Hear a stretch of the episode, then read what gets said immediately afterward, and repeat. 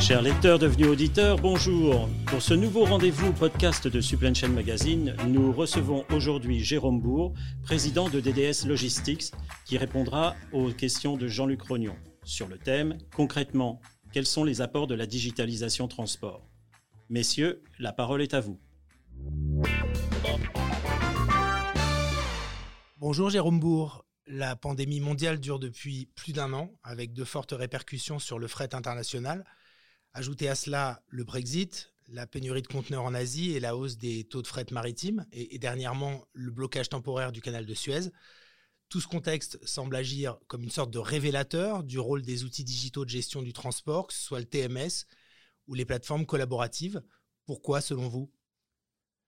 Cette crise a été en effet un déclencheur. Il y a eu une vraie prise de conscience de la fragilité des supply chains et du coup du besoin de résilience et un moment où le transport est enfin, je dirais, perçu comme un élément fondamental de l'expérience client. Et dans ce sens, les solutions digitales apportent trois grands niveaux de solutions. Le premier niveau, c'est clairement l'anticipation. C'est donner la capacité à prévoir un certain nombre d'éléments et à les mettre en œuvre en fonction des circonstances. Et on l'a vu, les circonstances peuvent être très émouvantes. Le deuxième niveau, c'est la capacité à réagir tout en préservant l'efficacité opérationnelle. Euh, ce que vont apporter des TMS ou des solutions digitales, c'est la capacité à automatiser les processus et à collaborer avec les acteurs. Ces deux éléments sont vraiment les piliers de l'efficacité opérationnelle au quotidien dans cette réaction. Et puis le troisième apport, c'est tout ce qui est lié à la visibilité aussi bien visibilité des flux, des moyens de transport, des expéditions, que des produits, mais nous reviendrons aussi dessus, des éléments de flux financiers, flux de documents.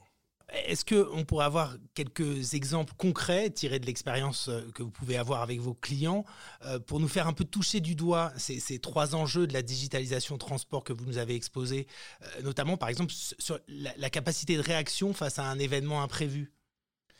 Alors, bah, deux exemples, effectivement. Le premier qui est tiré de euh, l'actualité avec ce que nous avons vu, euh, le blocage du canal de Suez.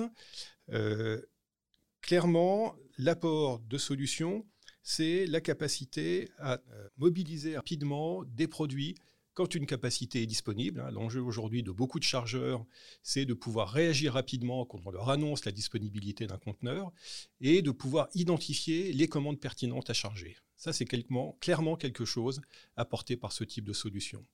Un deuxième exemple, c'est euh, un client industriel euh, qui s'est mis à faire du drive en B2B en profitant des possibilités de planification de rendez-vous apportées par des solutions et du coup en faisant venir ses clients, pouvant donc continuer à servir ses clients à travers cette solution de drive. Et sur, la, capacité des outils digitaux à, anticiper, à, envisager de nouveaux schémas alternatifs, est-ce que vous pouvez aussi nous fournir un, petit exemple sur ce sujet-là?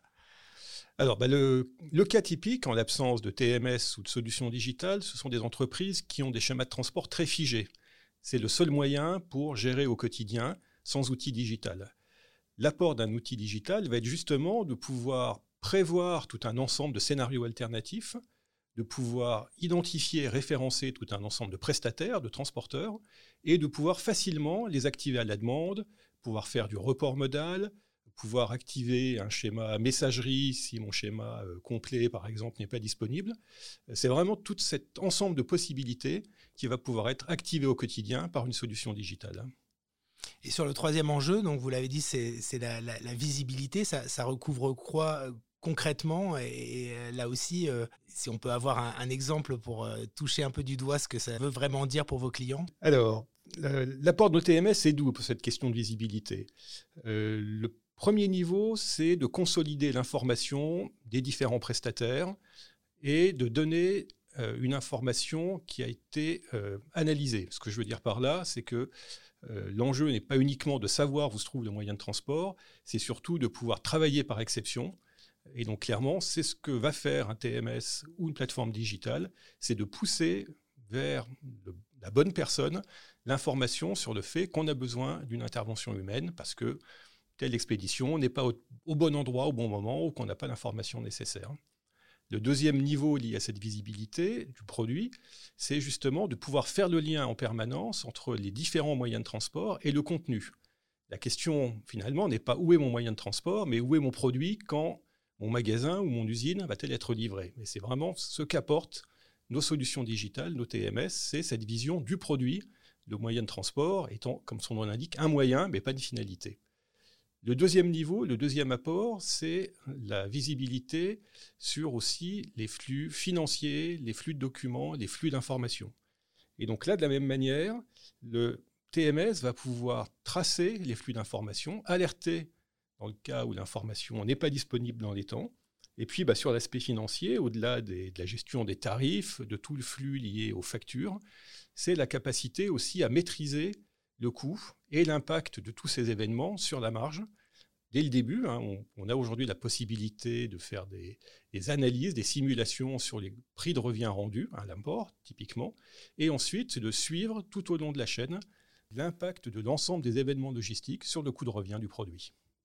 Si, je reviens sur euh, un événement récent, là, justement le, blocage du, canal de Suez et les retards importants qui continuent d'entraîner, euh, qu'est-ce qu'un TMS euh, comme celui d'EDS peut, peut, apporter justement à, ces, retards? À la fois, j'imagine que là, il est, trop tard pour changer de moyen de transport quand le navire sur lequel on a ces conteneurs est, bloqué. Qu'est-ce que, l'outil va pouvoir nous apporter?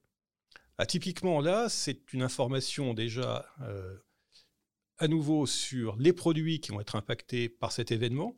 Et donc, du coup, la capacité à prendre des mesures correctives. Donc, si je constate qu'on a eu le cas, effectivement, qu'une commande critique pour mon usine est à bord d'un conteneur qui est bloqué dans un des navires, dans cet énorme bouchon à l'entrée du canal, euh, ben, j'ai la capacité à prévoir un réassort, un réapprovisionnement, selon qu'on est plutôt dans le retail ou dans l'industrie, euh, éventuellement de le faire partir par avion, euh, même si les conditions euh, économiques et environnementales sont mauvaises, mais du coup, je vais pouvoir assurer la continuité de ma production ou assurer la disponibilité de mon produit parce que j'ai cette information sur l'impact au niveau du produit de cet événement logistique. Et on va pouvoir simuler aussi, j'imagine, le coût des différents scénarios, tout ça à, l'intérieur de l'outil. Exactement. Et le dernier élément, c'est bien sûr de voir comment euh, ces, alternatives qui sont prises vont impacter le prix de revient du produit et donc être en capacité à faire un suivi très fin, à la fois sur le coût direct du produit, mais aussi sur tous les éléments qui peuvent venir s'ajouter, les éléments liés au stock, aux différents éléments de passage en douane. Et puis de plus en plus, bah, les entreprises intègrent aussi la dimension environnementale. Euh, c'est aussi le, dernier élément, mais qui aujourd'hui est un élément fort, c'est la capacité de nos TMS ou de nos solutions digitales de venir aussi prendre en compte la dimension CO2 à travers aussi de la valorisation de la tonne CO2 émise. Et donc d'avoir une vision complète de ce coût de revient et de l'impact du coût de ces différents choix. Dernière question, Jérôme, euh, sur la, pénurie de, conteneurs qu'on connaît en Asie, est-ce que là aussi, on, va pouvoir euh, anticiper ou en tout cas euh, changer un petit peu la, manière de faire actuellement? Il y, a, quand même, pour, plein de chargeurs, de, gros problèmes pour trouver de la capacité. Est-ce qu'un est TMS peut, les, aider dans leur démarche? Alors, un TMS va les aider à utiliser au mieux les capacités disponibles. Il ne va pas inventer de nouvelles capacités, bien sûr. Euh, ce qu'il va faire, en revanche, c'est de profiter au maximum des capacités qui vont se libérer, euh, à la fois en pouvant piocher dans tout le portefeuille, tout le puits de commande en attente, d'identifier précisément ce qui a été mis à disposition par les différents fournisseurs, si on est sur un flux import, et de pouvoir immédiatement profiter des éléments si j'ai un conteneur complet disponible, pouvoir optimiser son remplissage, donc vraiment tirer le maximum des capacités qui se libèrent. Pour prioriser euh, dans, dans une situation d'urgence. là. Exactement. Et de la même manière, avoir cette, cette, vision effectivement dans les milliers de produits euh, que je dois expédier, savoir quels sont ceux qui sont critiques et que je dois privilégier dans mon flux. Merci beaucoup Jérôme Bourg pour cet éclairage concret sur l'apport de la digitalisation transport. Merci à tous nos éditeurs. Rendez-vous pour un prochain podcast Supply Chain Magazine. Merci Jean-Luc et merci pour votre attention à tous.